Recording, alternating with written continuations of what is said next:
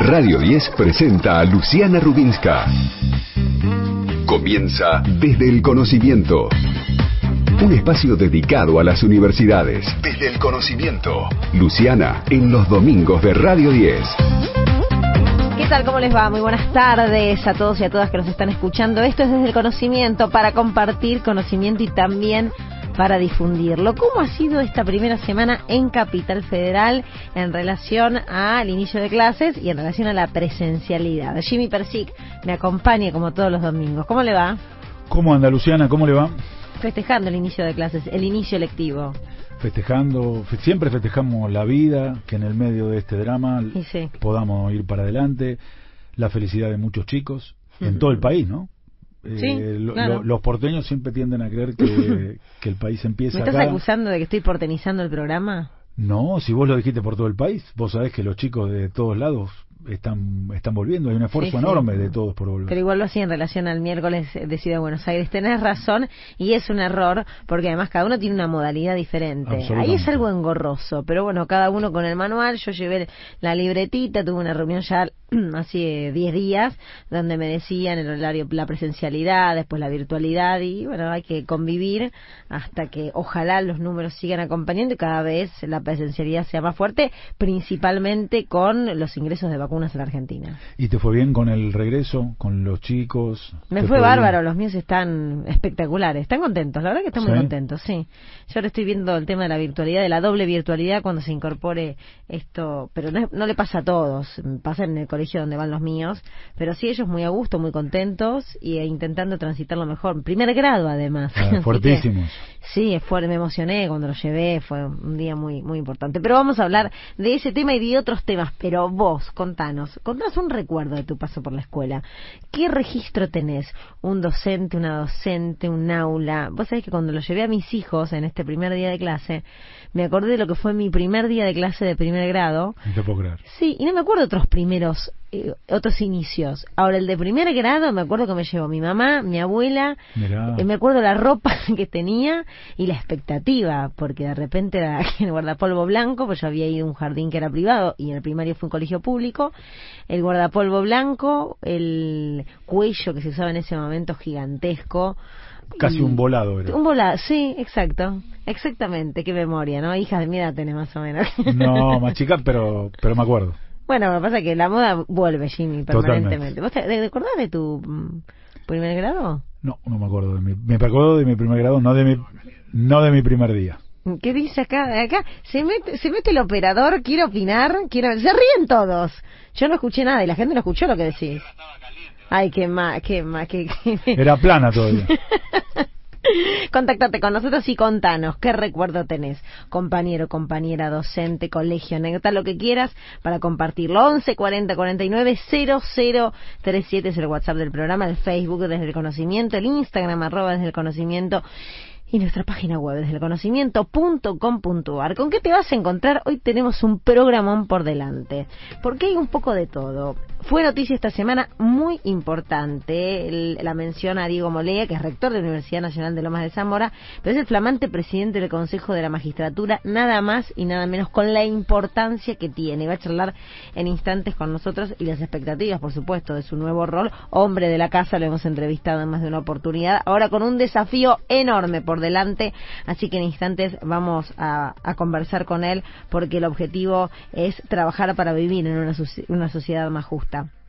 Y además vamos a hablar con una mujer que a mí me despierta muchísima admiración, no solamente a mí, sino al mundo, y se trata de Mercedes de Alessandro, que es doctora en Economía, directora nacional de Economía, Igualdad y Género del Ministerio de Economía de la Nación, que fue seleccionada por la revista estadounidense Time, ni más ni menos, para la lista de las 100 personas más influyentes, con más perspectivas, donde se destacan las 100 personas más influyentes del mundo. Dentro de ese grupo selecto está Mercedes voces de Alessandro va a ser muy interesante. Ella ha hecho muchísimos estudios y análisis, libros en relación a la desigualdad de género que hay y además hoy forma parte del gobierno nacional desde ese lugar, desde la política, ejerciendo un rol protagónico. Una buena noticia, científicos argentinos vuelven al país. Desde el conocimiento vamos a conversar con uno de ellos, experto en neurociencias, que tanto se habla. También vamos a preguntar de qué se trata la neurociencia, que se aplica en un montón de disciplinas, que se fue hace seis años al Reino Unido y regresará en unas semanas para incorporarse como investigador adjunto del CONICET a partir de una política estatal también con la búsqueda de los cerebros eh, y el retorno a la Argentina. Jimmy, ¿qué nos traes hoy? Mira, te voy a contar eh, de las becas Manuel Belgrano. El, Ministerio de Educación anunció hace unos días un programa de becas muy importante, becas para carreras estratégicas, Manuel Belgrano, para siete encadenamientos productivos, con también una novedad muy importante que es igualdad de condiciones para chicas y chicos en el acceso y la distribución de las becas interesantísimo. Las becas, no subestimemos esta posibilidad, por el contrario, hay que realzarla.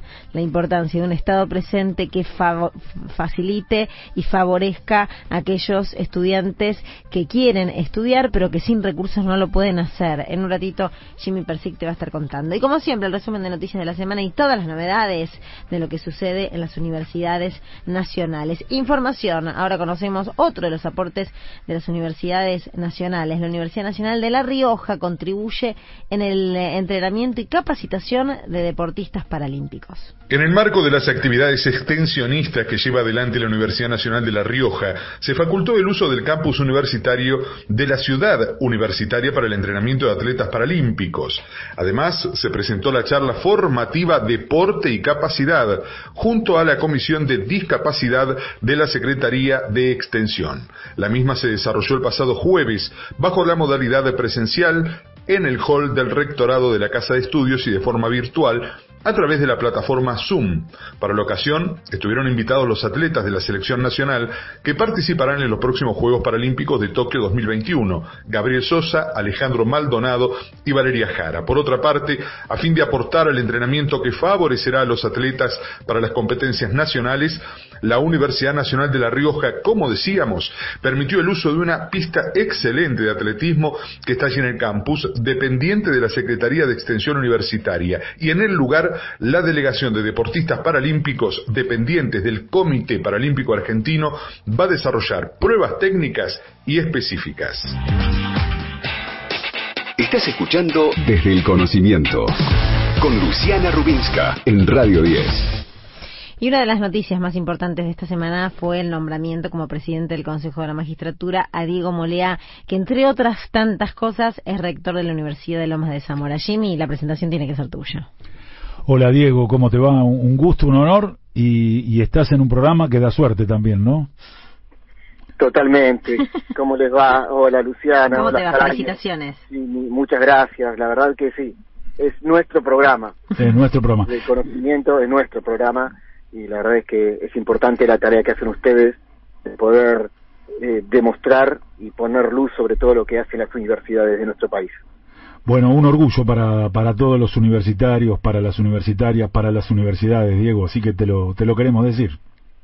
Y la verdad que yo estoy muy contento y agradecido porque esto que comenzamos con vos, Jaime, hace un poco más de dos años pensando en la importancia y el aporte que podíamos hacer del sistema universitario al Consejo de la Magistratura, eh, hoy se ve plasmado porque empezamos, colaboramos, aportamos y haber accedido a la presidencia y, la verdad que bueno es una responsabilidad eh, voy a necesitar ahora contar con todo el apoyo de las universidades del país y demostrar al sistema judicial y a todos que el sistema universitario argentino tiene mucho para aportar más allá de las universidades todavía, hmm. por fuera. Digo, para aquellos que están escuchando desde el conocimiento y que no saben bien qué significa, ¿qué es ser el presidente del Consejo de la Magistratura?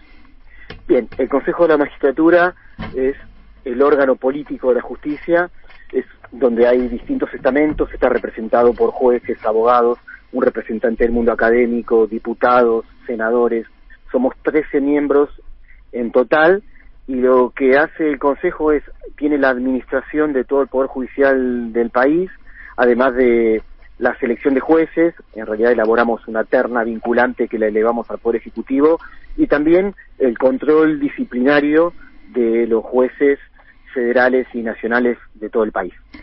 Yo te hago, yo nosotros no estamos contentos con la justicia que tenemos, Diego. ¿Cuáles son las transformaciones, las reformas, los cambios que tiene que tenemos que hacer en la justicia argentina? Bien, la verdad es que es buena pregunta, Jimmy. Yo tampoco estoy contento y, y lo que soy consciente es que la sociedad está enojada y con razón con el Poder Judicial. Y no todos los jueces son malos, pero se ve, se nota que, que está alejada.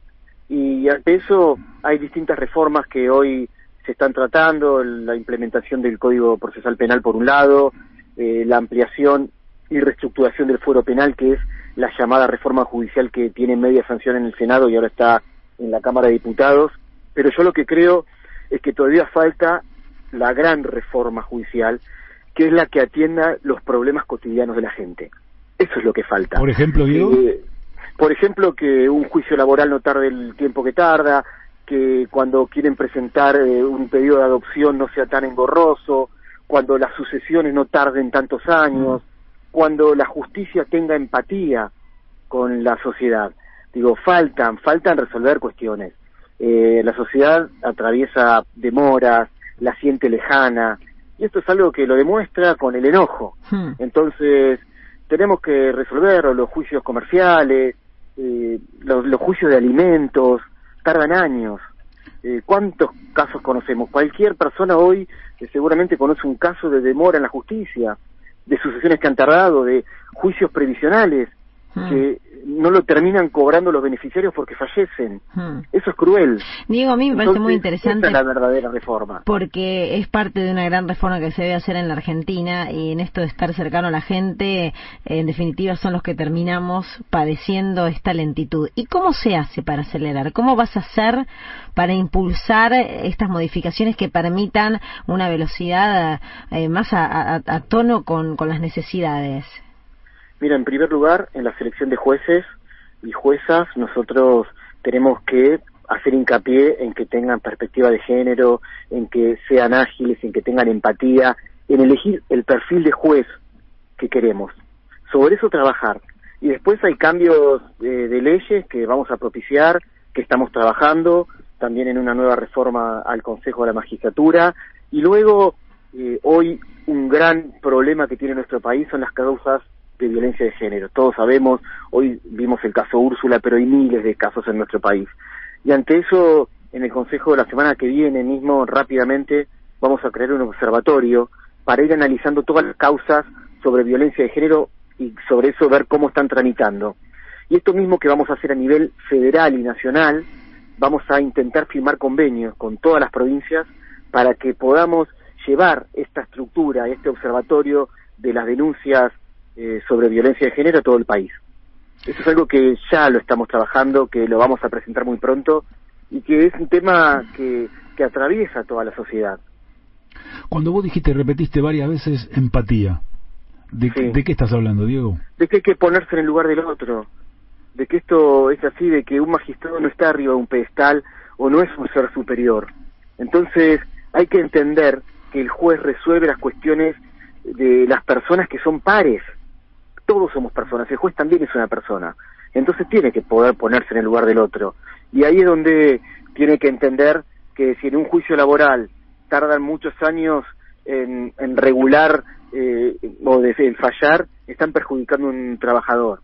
Que cuando tardan en resolver o cuando eh, no saben que bueno una sucesión se demora, cuando hay una, una empresa que pidió una quiebre que hay que buscarle la salida en una pyme, en cuestiones que la justicia debe colaborar, debe ayudar, debe tender puentes con la comunidad, no otra cosa. ¿Qué aporta la, la universidad? ¿Qué debiera aportar?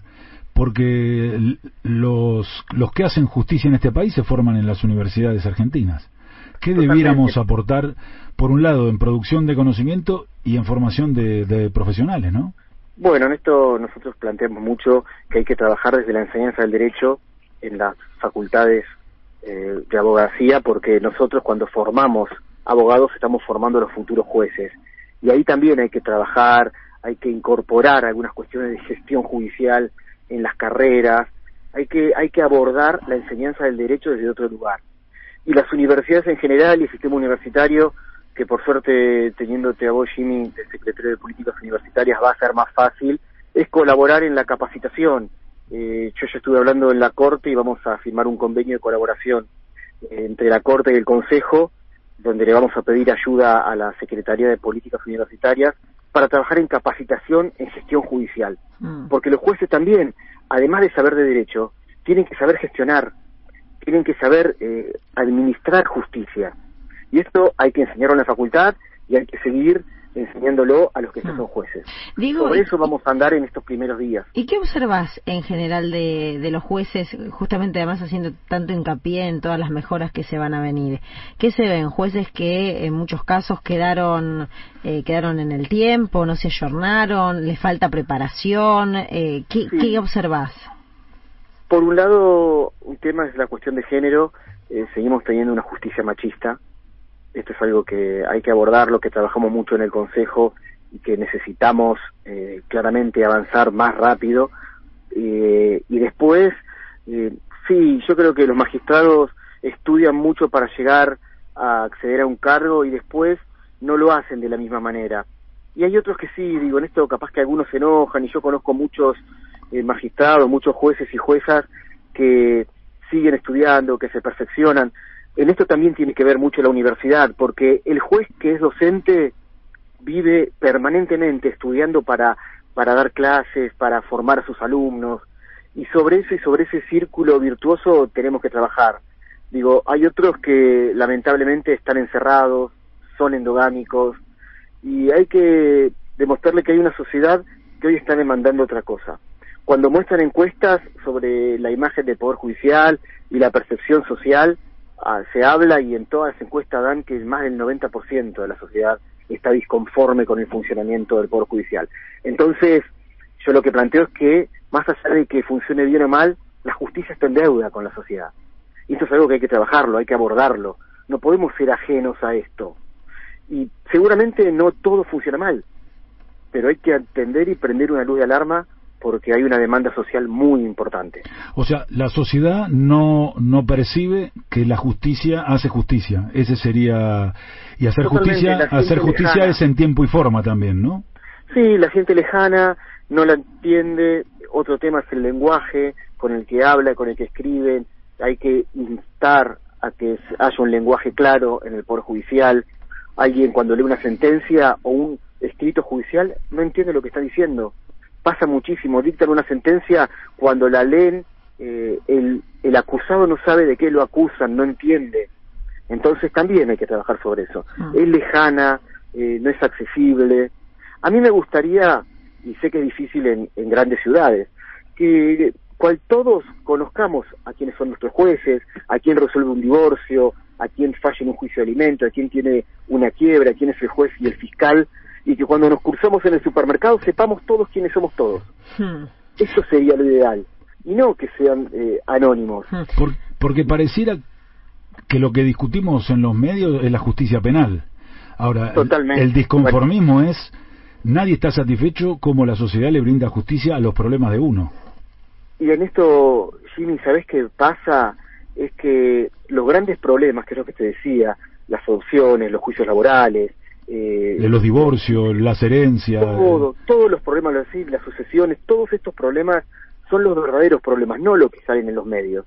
En los medios salen algunos casos judiciales y eso, esos casos que salen en los medios generan una opinión social. Y a esto hay que agregarle que cuando tienen un tema puntual, tardan muchísimo. Hmm. Y todo es escrito, también hay que trabajar para que exista mucha más oralidad. Hay un problema civil, el juez junta a las dos partes, escucha las dos partes los argumentos y resuelve. Hmm. Hay que ir a esto, en todo lo que se pueda, hmm. a una justicia más simple. Estamos charlando con Diego Molea, que además de ser rector de la Universidad Nacional de los de Zamora y ser vicepresidente de Racing. De Temperley, de Temperley. De Temperley, de Racing, de Temperley, perdón.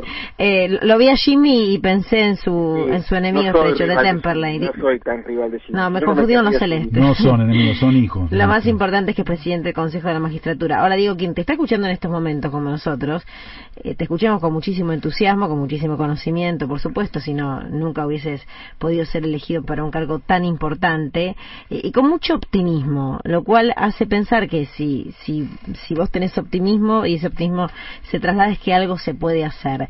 Eh, ¿Cuáles son las mayores trabas? Porque en ese mundo ideal, compro ya, o sea, y yo creo que los que están escuchando también, compramos ya, pero ¿con cuántas trabas te encontrás? Con muchas, por los procesos de cambio son largos, eh, hay que hacer un cambio cultural en nuestra sociedad también, hay que hacer didáctica del derecho y de la justicia, hay que informar en los medios, hay que explicar las causas, eh, la sociedad tiene que comprender cómo funcionan. A veces pasa que, bueno, hace un tiempo atrás ha habido un abuso de las prisiones preventivas y la sociedad no comprende que alguien está detenido por una preventiva y que en realidad lo lógico sería que luego de una condena alguien vaya a prisión si corresponde. Bueno, todo esto va en una parte que es de didáctica a la sociedad, de comprender lo que significa la justicia y el derecho. Y eso es algo que también lo tenemos que trabajar. Y después encontramos hoy en el Consejo distintos estamentos que entienden que tiene que haber un cambio y un gobierno nacional que también lo plantea. A mí me, me motiva el presidente de la Nación en su discurso inaugural cuando plantea que hay que desterrar eh, de los sótanos de, de la democracia algunas cuestiones en términos judiciales, digo, y tenemos un presidente de la nación que es docente universitario. Entonces, el optimismo nos sobra porque hay una directiva desde otro poder del Estado también con esto. Y tenemos un Congreso que trabaja en una ley, que ya sancionó una ley de reforma de la estructura del fuero penal federal y también del Ministerio Público.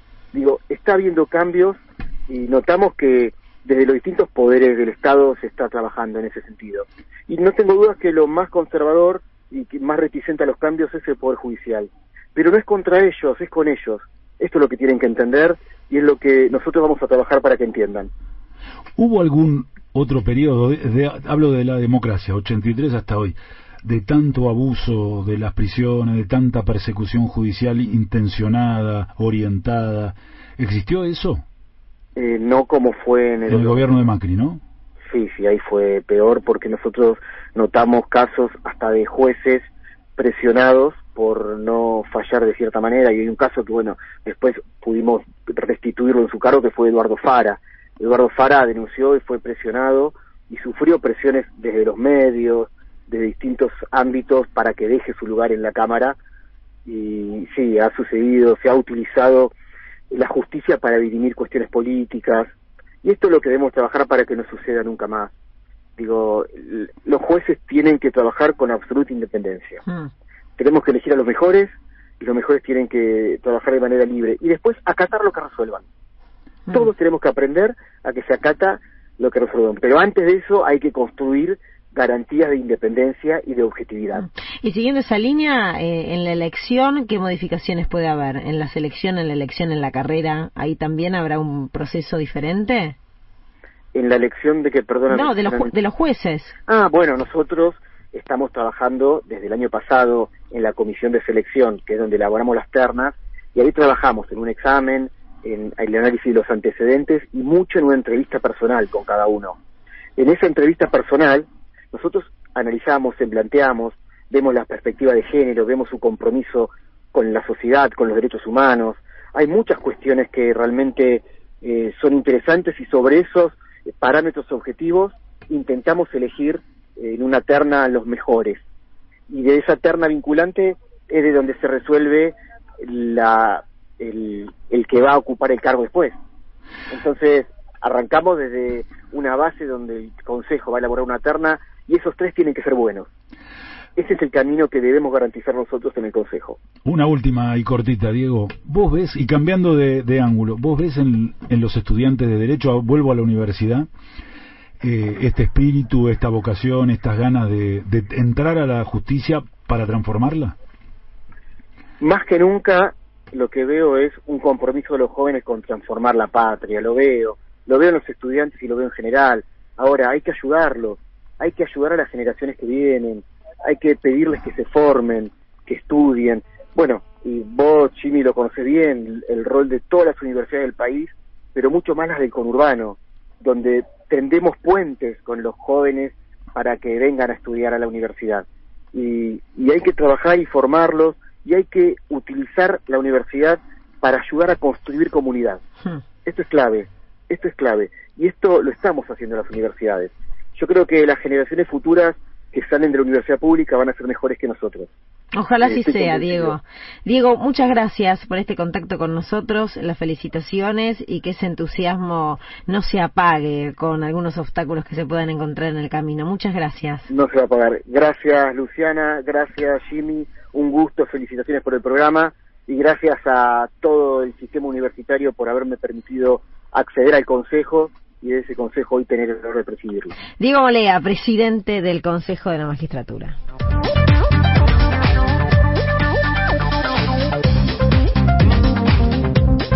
Y nos vamos a las noticias con otro de los aportes de las universidades nacionales. Casi la mitad de los argentinos considera improbable contraer coronavirus. A ver. Casi la mitad de los argentinos consideraban improbable contraer coronavirus, sin embargo un 48% supone que en caso de contagio la infección podría ser severa. El dato surge de dos encuestas consecutivas realizadas por el Centro de Investigación y Estudios sobre Cultura y Sociedad de la Universidad Nacional de Córdoba y el CONICET, en las que participaron más de 1.400 personas de la Argentina. Es parte de un estudio global que coordina la Organización Mundial de la Salud en varios países para monitorear percepciones y prácticas preventivas en torno a la pandemia. De los resultados de ambos relevamientos surge que casi la mitad de los y las argentinas y argentinos considera improbable la posibilidad de contraer coronavirus. De la primera encuesta, del 23 al 25 de marzo, se desprende que un 44% de la población percibe como muy improbable la posibilidad de contagio, mientras que en el segundo muestreo ese porcentaje aumenta levemente hasta un 46% de la población consultada. Pese a estos datos, el estudio detectó un elevado porcentaje de participantes que supone que en caso de contagiarse, la infección podría generarles serias complicaciones. En la primera encuesta el porcentaje fue del 49, mientras que en la segunda descendió al 47. Y en cuanto a las recomendaciones de las autoridades sanitarias, en ambas escuelas el relevamiento reportó que su cumplimiento fue muy alto. El 99,6 y el 98,3 respectivamente respondieron que las respetaban bastante o absolutamente. Además, la población encuestada expresó que las medidas de prevención que realizan son coherentes con las recomendaciones del Ministerio de Salud de la Nación. Tenemos un hermosísimo programa todavía por delante. Quédate porque después del servicio informativo de las noticias, aquí en Radio 10 vamos a estar charlando con eh, un estandarte de lo femenino en la política en los últimos tiempos y además sobre neurociencia, principalmente de los científicos que estaban afuera que ahora quieren volver a la Argentina. Hasta las 18. Escuchala Luciana Rubinska en Radio 10.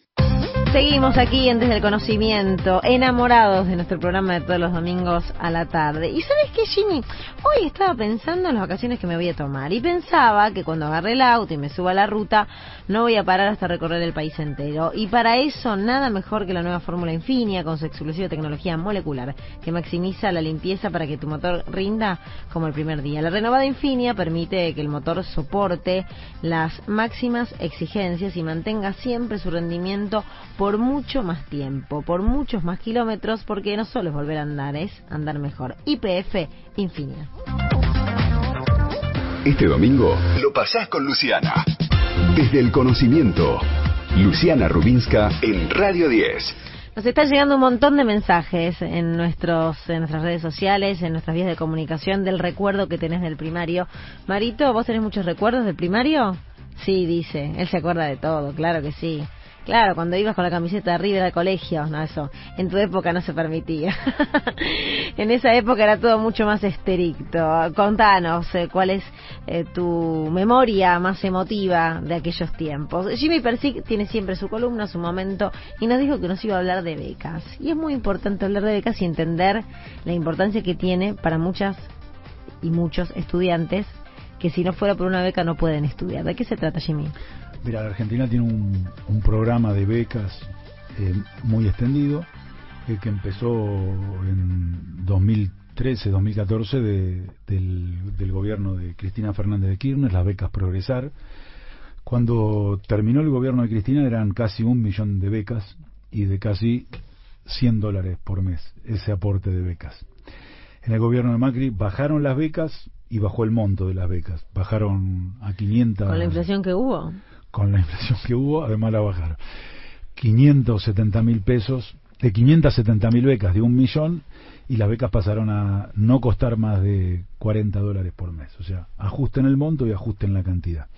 El gobierno intentó, y este año va a haber un anuncio a la brevedad de recomposición de las becas y recomposición de la cantidad.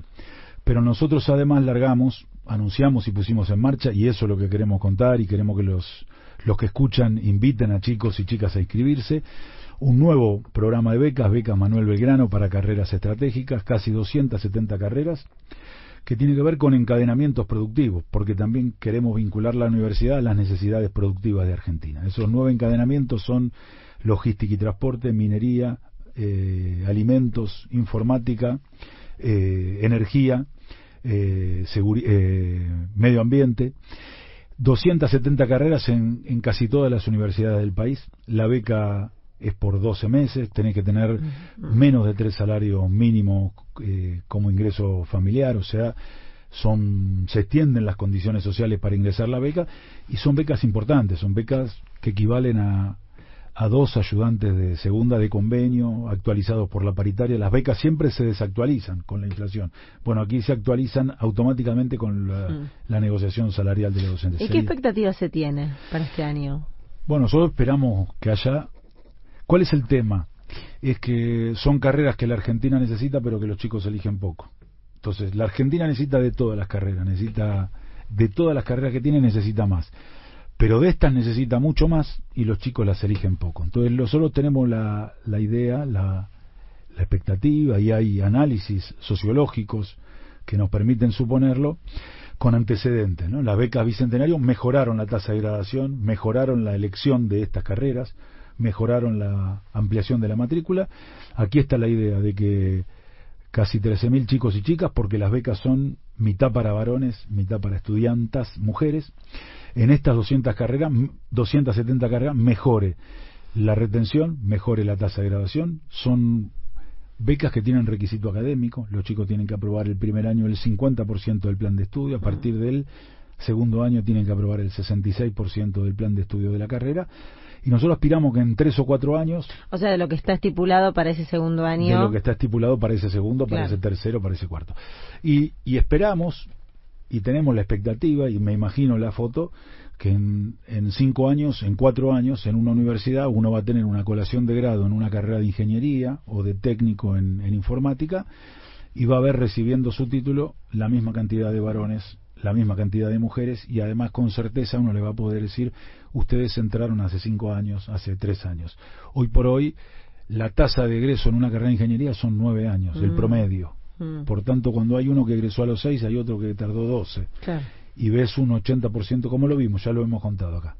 Ves el 80% de varones y el 20% de mujeres. Y la verdad que, este, como decía Diego también, hablando del machismo, en la educación universitaria también se ve mm. eso. Y se resuelve con políticas activas. Bueno, aquí es con transferencia de recursos para chicos y chicas eh, a lo largo y a lo ancho del país. ¿Y cómo se va a difundir? Bueno, quien está escuchando radio se está enterando ahora y es eh, muy importante, por supuesto, dentro de los canales de comunicación poder contar estas políticas que pueden y que van a ayudar a muchos y a muchas a poder acceder a la, a la universidad. Después, ¿qué, otras media, qué otros medios de, Aquí lo que hay es muy fuerte en todo el país son las difusiones que hacen las universidades. ¿Por qué? Porque se la difunden a los que están interesados en, en enterarse de esa noticia. Entonces hay una política muy fuerte de difusión a través de los canales de comunicación de todas las universidades nacionales.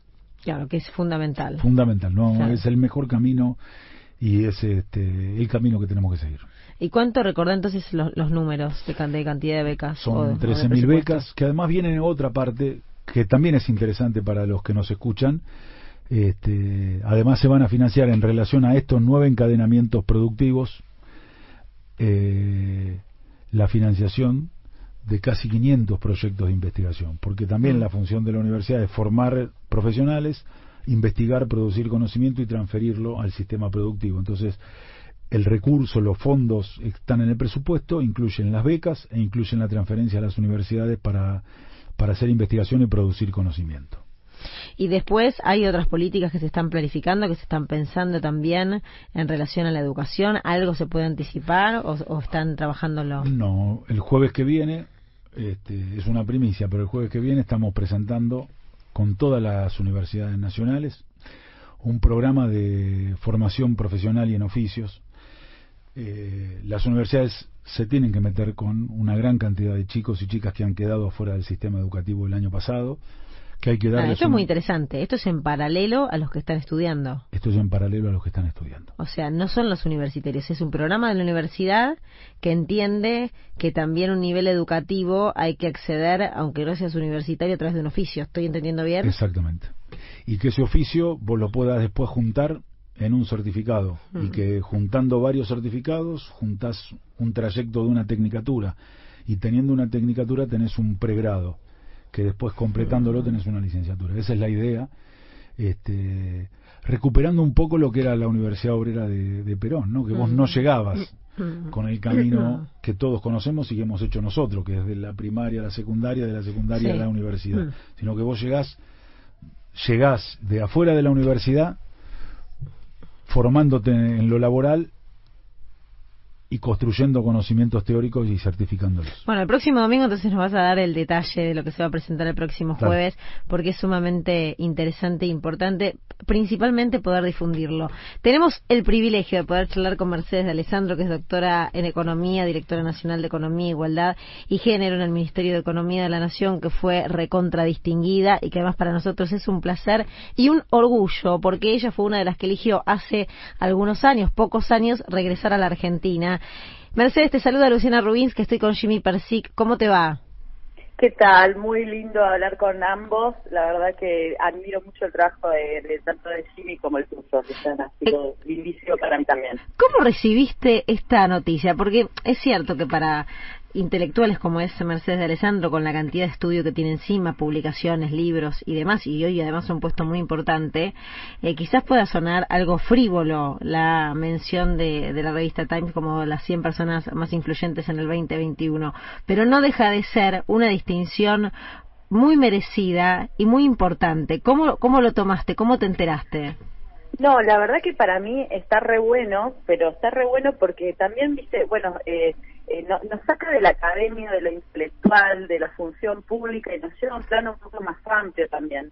A mí me pareció muy interesante que Time, que es una revista internacional y que hace una lista que está mirando un poquito lo que pasa en distintas disciplinas, porque la lista tiene gente de que viene de la innovación tecnológica, artistas, incluso hay TikTokers, ¿no? Como nuevas, nuevas disciplinas, diría. Eh, y me parece que está re bueno que haya encontrado el trabajo que hacemos en una dirección de economía y igualdad de género que hmm. se creó hace un año en el Ministerio de Economía y que la verdad que, bueno, trabajamos un montón, pero incluso acá en Argentina a veces cuesta visibilizar el trabajo que venimos haciendo y que lo hayan puesto ahí también nos, nos, nos, da como, ¿cómo decirlo? como un respaldo, ¿no? De, de, poder ampliar un poquito lo que estamos haciendo, de rebotar un poquito más el trabajo que, estamos llevando adelante, eh, que es un trabajo que, que, tiene muchos años y que, se viene haciendo de una manera muy colaborativa, muy amplia, muy transversal, muy horizontal en, en los feminismos, ¿no? Eh, y que creo que está bueno que se pueda reflejar, no que haya sido y vuelta. Así que yo estoy muy contenta con que aparezca ahí, que se vea el trabajo que venimos haciendo en el Ministerio de Economía, que, es un cambio muy profundo. Hola Mercedes, ¿cómo te va Jimmy Persic? Primero, felicitaciones. Gracias. ¿Cuándo empezaron los estudios de género vinculados a la economía? ¿Qué, qué, qué historicidad nos podés contar? Mira, hace mucho tiempo, pero en Argentina puntualmente, como, como, como más como un corpus teórico, como un más disciplinado, más dentro de los debates académicos, podríamos decir que en los 80, ¿no? En, los, en los 80 hay, hay estudios muy muy lindos y, la, y las dos pioneras en eso, las dos eh, profes, digamos, o, pioneras, de referentes que yo tengo en este campo son Valeria Esquivel, que hoy está en la Organización Internacional del Trabajo, y Corina Rodríguez Enrique, que está trabajando con ICET y que da clases en la universidad.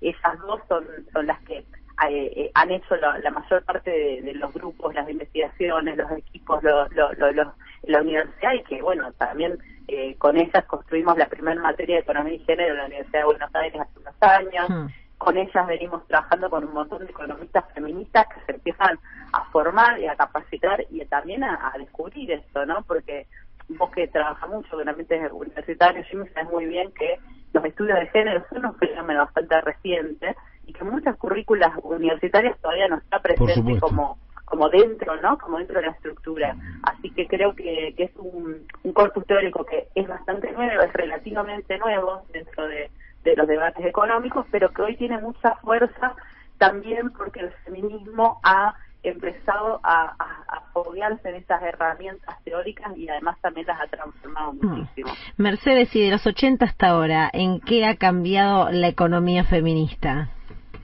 Sí, cambió mucho. Yo creo que, que, que alguna de las cosas que, que nos vinieron bien, digamos, eh, en la Argentina fue que todos estos feminismos que han crecido tanto en los últimos años, sobre todo a partir de una menos, de la lucha por el aborto legal, de la paridad, eh, la irrupción de, tantas mujeres en, en, puestos claves de la gestión, ayudó a que eso se vaya consolidando y que además sea un poco, eh, lo, no lo puedes obviar, digamos, ¿no? No, ya está, está muy visible está muy visible y entonces hace que no sea una cuestión marginal que estudia a alguien porque tiene un capricho teórico eh, y entonces se encierra con algún tema en algún en algún grupito de investigación, sino que de alguna manera se puso eh, en, en el debate público como una necesidad ineludible. Hoy si hablamos de desigualdad, hablamos de desigualdad de género y eso es algo que, que cambió muchísimo desde esos principios hasta ahora hablar de desigualdad significa hablar de desigualdad de género y pensar respuestas a la crisis también significa pensar respuestas que tengan perspectiva de género. Entonces, ese debate está instalado. Lo que sí me parece que todavía tenemos un gran desafío por delante es construir las herramientas para poder empezar a transformar eh, los métodos, las, las estadísticas, los cuerpos teóricos, los engranajes de los modelos económicos que construimos, etcétera. A ver si, si la pregunta la formulo mal, me corregís la pregunta y te pido la respuesta. ¿Las teorías económicas neoconservadoras o neoliberales son machistas? Mira, más que machistas, yo te diría que son anacrónicas, que, que, no, no, reflejan siquiera eh, las contradicciones que hay entre las, las pujas distributivas, de los sectores sociales, ¿no? En general, cuando uno habla de la teoría neoclásica, eh, el Estado aparece en un rol muy reducido, aparece simplemente como si fuera una restricción, una restricción de precios, o, incluso a veces como un factor perturbador. Entonces, eh, digamos que ni siquiera están eh, algunos otros elementos que a mí me gustan para, para los, debates teóricos de la economía, menos están los debates que tienen que ver con el género. Mercedes, un placer poder charlar con vos nuevamente. Felicitaciones y te esperamos en Desde el Conocimiento C5N, ya con nuevo estudio para invitarte a reflexionar sobre estos temas trascendentales y que la realidad es que una de las personas, aunque ella no se va a mencionar ella misma, que puso sobre la mesa, sobre todo para las, las que no, teníamos una especialidad eh, en el género, eh, ha sido Mercedes de Alessandro. Así que te agradecemos y que siga el trabajo y siga esa búsqueda tan importante. Bueno, muchísimas gracias y, y una cosita breve estamos desde el Ministerio de Economía por lanzar un premio que es para estudios de economía y género, así que pronto también van a tener noticias de esto y seguramente lo vamos a, llamar a Jaime para que nos dé una mano para que llegue a todas las universidades también esta información. Pero por supuesto, vas a tener un espacio entre del conocimiento para venir a contarnos de qué se trata porque se necesita difusión eh, para inyectar esas investigaciones y, y esta buena iniciativa del Ministerio. Te mandamos un beso grande. Buen domingo. Gracias, hasta luego. Buenas tardes. Lo que pasa en las universidades se escucha en la radio. Desde el conocimiento hasta las 18. Luciana Rubinska en Radio 10. Último bloque Desde el Conocimiento. Hoy es un programa. Hoy necesitaríamos tres horas para poder quedar satisfechos. La verdad es que es un placer.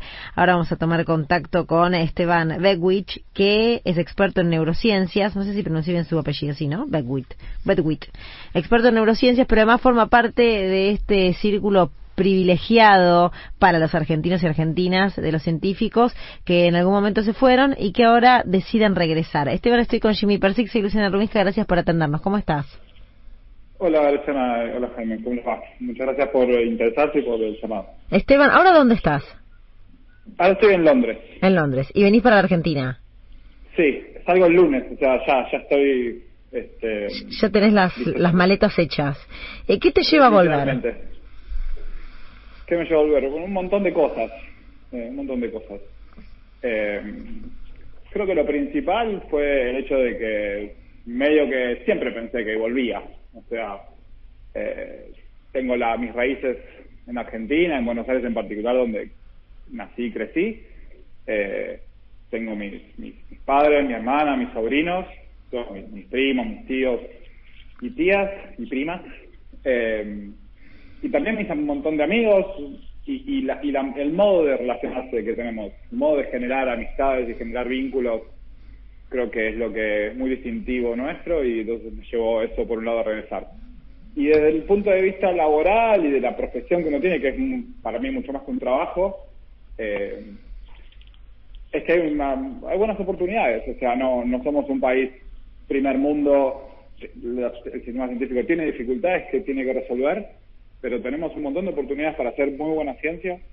Entonces, la combinación de las dos cosas, de las raíces y de las oportunidades que se me fueron este, abriendo para, para regresar con un, con un trabajo dentro del CONICET, en un súper buen instituto, dentro de un grupo de investigación este, genial y con, con amigos y con colegas que conozco hace muchos años, eh, era como una súper buena oportunidad.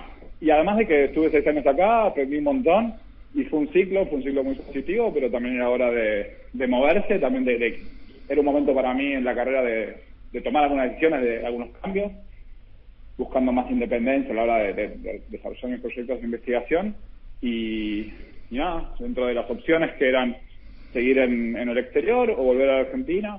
Este, sopesé un montón de, de pequeñas y grandes cosas y, ahí fue. Hola Esteban, eh, buenas tardes. Jaime, Jaime, Percy, ¿cómo te va? ¿Cómo estás?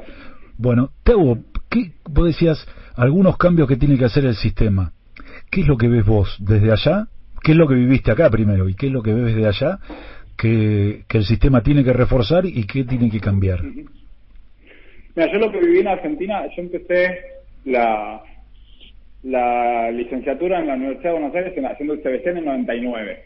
O sea que vi un poquito ahí en carne propia lo peor de la crisis del, del 2001 y, y me formé en una universidad que estaba reconstruyéndose, donde había un montón de dificultades económicas, pero unos niveles de recursos humanos geniales que me dieron una super sólida formación y después hice el doctorado también en Argentina y siempre hice, digamos, toda mi formación eh, de grado, o sea, universitaria, la carrera, la licenciatura en biología y el doctorado en biología en la Universidad de Buenos Aires, totalmente pagado por los impuestos de, todos los argentinos.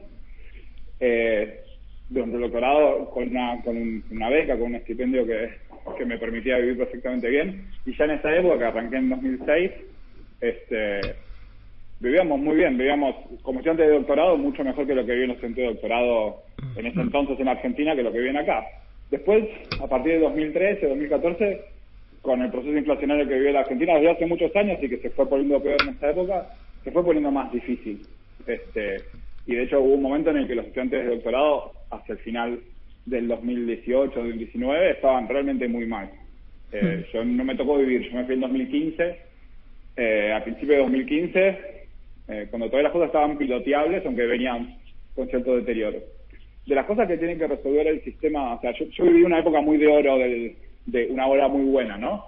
Como, como estudiante de, licenciatura, empezó mal, pero después se fue poniendo muy bien a lo largo del proceso y, y durante, como docente de doctorado fue una época muy, muy buena. ¿Qué cosas creo que tienen que mejorar hoy? Hay una parte que es la, la, financiación de los proyectos de investigación que hoy está muy retrasada y hace muy difícil eh, generar cualquier tipo de proyecto competitivo, eh, digo cualquiera en el sentido de que, uno puede libremente pensar cualquier proyecto. Uno tiene que acotarse y pensar los, los proyectos desde los recursos que tiene, y eso nos, nos limita. no es que no se pueda hacer investigación, sino que no se puede hacer todo lo que uno quiere y eso a veces es, limitante y es, frustrante también. Hmm. Esteban, eh, para terminar no queremos dejar de preguntarte qué es la neurociencia, ¿no? Porque te presenté como experto en neurociencias y para muchos es un tema desconocido. Sintéticamente, ¿qué es? Bien, es, es, amplio y tampoco yo soy un experto en toda la neurociencia. Pero básicamente es, hay que diferenciarlo de, neuro, de, la, de, ser un, médico neurólogo, ¿no? ¿no? estudiamos el funcionamiento del cerebro desde un punto de vista general, no de las patologías, sino del funcionamiento básico del cerebro y de las conexiones entre las células que forman el cerebro, que son las neuronas. Entonces, eh, tratamos de entenderlo a, niveles muy diferentes. Se siente haciendo neurociencia desde el comportamiento, que sería como el final de todo lo que el cerebro integra y hace, y otra gente que lo estudia a nivel de los eventos más elementales de cómo se, producen las descargas eléctricas en el cerebro, por ejemplo. Entonces, la neurociencia como, como cosa global es el estudio de, de las neuronas, y de ahí viene su nombre, de la, de la ciencia de las neuronas, que son las células que forman el sistema nervioso, pero es más, yo creo que es más que eso y es el estudio del funcionamiento del cerebro como un todo, como una cosa que integra el funcionamiento de las neuronas y de otras células, otras muchas células que también forman parte del sistema nervioso y que a veces son un poco olvidadas. Esteban, que también son parte lo explicaste bárbaro. La verdad que lo explicaste bárbaro, porque se entiende en términos generales de qué se trata y en algún momento vamos a profundizar, porque además se utiliza mucho en distintas eh, eh, en distintas actividades, en distintos rubros, en distintos análisis, en el deporte, por ejemplo, está eh, sumamente eh, vinculado sobre todo en los últimos tiempos. Te mandamos un beso grande y que tengas buen viaje. Ah, muchas gracias. Eh, sí, muchas gracias y nada, gracias por el interés, como dije, y a toda la audiencia y, y a ustedes. Buen regreso, gracias a vos. Muchas gracias. La educación tiene su espacio en Radio 10, desde el conocimiento. Un programa hecho por las universidades. Hasta las 18, en Radio 10.